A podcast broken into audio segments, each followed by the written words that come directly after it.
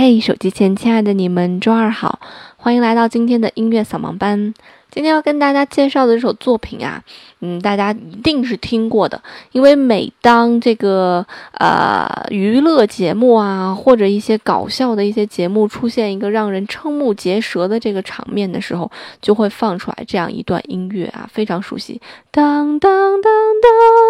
哒哒哒哒哒哒哒哒，就会听到特别熟悉的这个旋律响起。那么这首作品呢，其实是小提琴家萨拉萨蒂写的一首作品，叫做《流浪者之歌》，也叫《吉普赛之歌》。那么萨拉萨蒂是谁呢？其实上个星期啊，我们跟大家介绍的这个人跟萨拉萨蒂有啊扯不清的关系。上个星期我们跟大家介绍了一首作品，叫做。影子与回旋随想曲，那么这首作品就是圣桑写给萨拉萨蒂的。那么萨拉萨蒂在当时是一个非常有名的小提琴家。那么除了小提琴家这个演奏者身份之外呢，他还是一位创作者啊，他写了很多很有名的小提琴的作品。那么萨拉萨蒂呢，是一八四四年出生在西班牙的一个作曲家啊。他小的时候生活并不太富裕，他的家庭是比较贫苦的。那么五岁的时候，他就跟他的爸爸一起学琴啊。他是一个非常非常有天赋的人呐。那在萨拉萨蒂十岁的时候，他得到了一个机会啊，去为西班牙的皇室去演奏。演奏完之后呢，那个皇后特别特别喜欢他，就给他送了一把这个斯特拉迪瓦里的小提琴。那么等一下会跟大家来介绍这个斯氏琴啊，因为上周其实也跟大家聊过。那么穆特的音乐会上呢，穆特用的那把琴就是斯特拉迪瓦里，是斯特拉迪瓦里一七一零年制造的一把琴，非常的名贵。那在他演出完之后呢，啊，皇后觉得他真的很有才华，就资助他，把他送到了当时的非常有名的巴黎音乐学院去学习。萨拉萨蒂应该算是一个啊非常有天赋的这样一个小提琴家了啊，他在差不多十。二岁的时候吧，是进入的巴黎音乐学院学习。那么巴黎音乐音乐学院的学期长一般都在三年左右，而萨拉萨蒂当时是仅用了九个月就把这个小提琴的课程全部都学完了啊，并且在那个公开演出的时候获得了一等奖。他也应该算是整个在巴黎音乐学院这个学龄最早。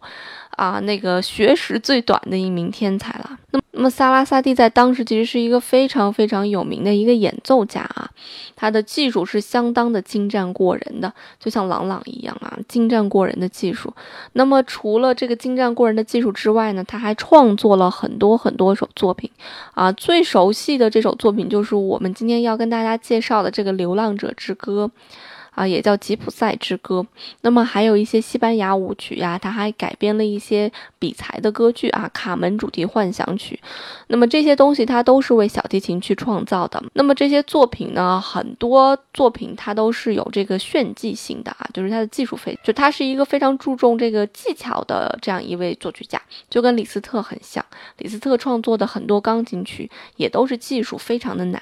那包括今天跟大家介绍的这首《流浪者之歌》。它也是非常非常讲究的这个和声效果和它的技巧的。那么为什么要把这个《流浪者之歌》和这个吉普赛这个之歌挂在一起呢？呃，就是因为其实吉普赛人呐，他们在当时，嗯，大多数吉普赛人都是流浪啊，所以。这个吉普赛人才在当时的这个地域分布的特别广啊，你在哪儿都可以看到吉普赛人，而且吉普赛人他们基本上是不种地，也不去饲养一些牲畜啊，他们就是依靠一一些传统的一些。职业而去谋生，比方说男人啊会去，呃做一些那个驯兽啊，或者当乐师啊。那么女人呢，就是我们最熟悉的就是占卜了，对吧？啊，或者甚至说是行乞或者街头的一些表演。吉普赛这个词其实是那个欧洲人对他的一种误解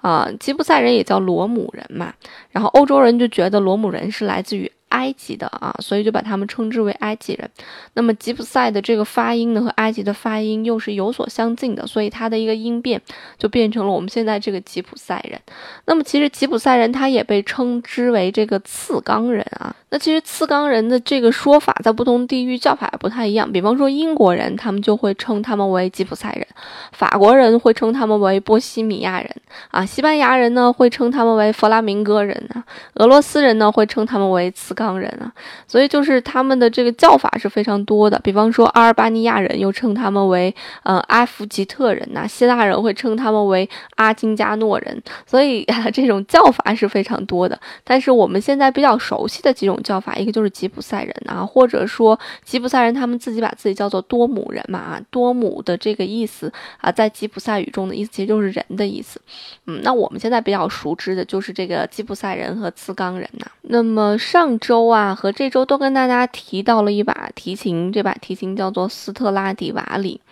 啊，我觉得任何一个拉小提琴的人，可能都对这个琴有一个幻想。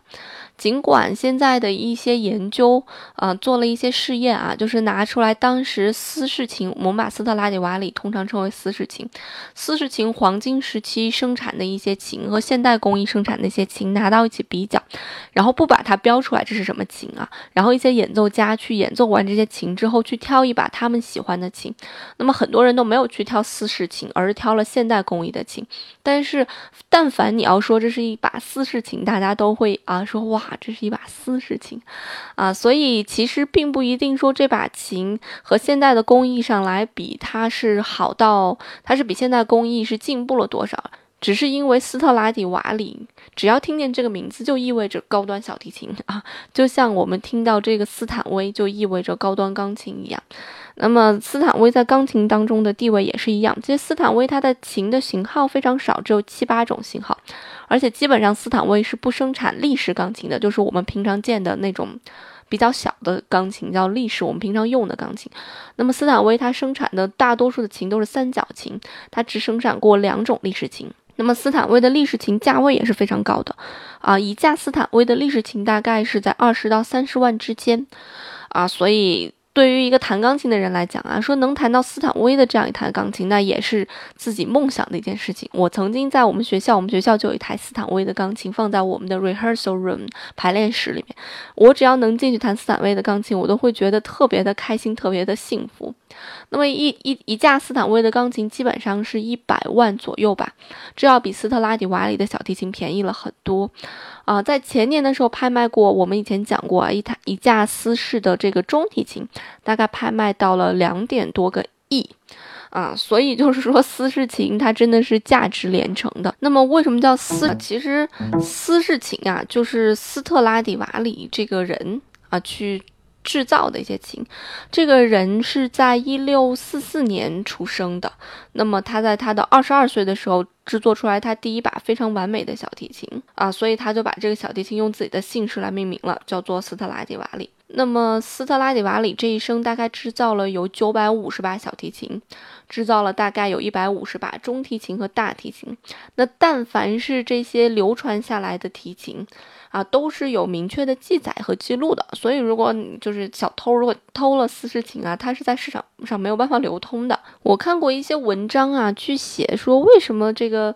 呃，提琴的制作工艺会这么难，其实跟它的当时的木头是非常有关系的，就跟当时在这些年当中的这个木料是不是好是非常有关系的。那么除了这个木料之外，还跟这个木料的这个制作工艺是非常有关系的，就是嗯，你如何去这个把它里面的嗯水去给那个渗干啊？大概这个通俗一点解释就是这样。那么除了丝质琴之外呢？嗯，还比较有名的一个琴就是瓜式琴，叫做瓜纳里。当然，瓜式琴和丝式琴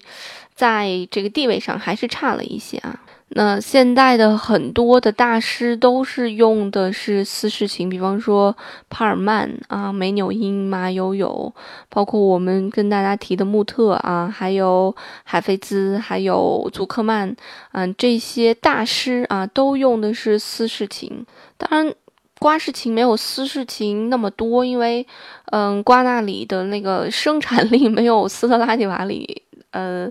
那么多啊，可能只有它的这个一半儿，所以现存的大概只有二百五十到三百七十把这样的琴吧。好啦，说了这么多，要跟大家一起来分享今天我们的这个作品了。啊，来自萨拉萨蒂的《流浪者之歌》。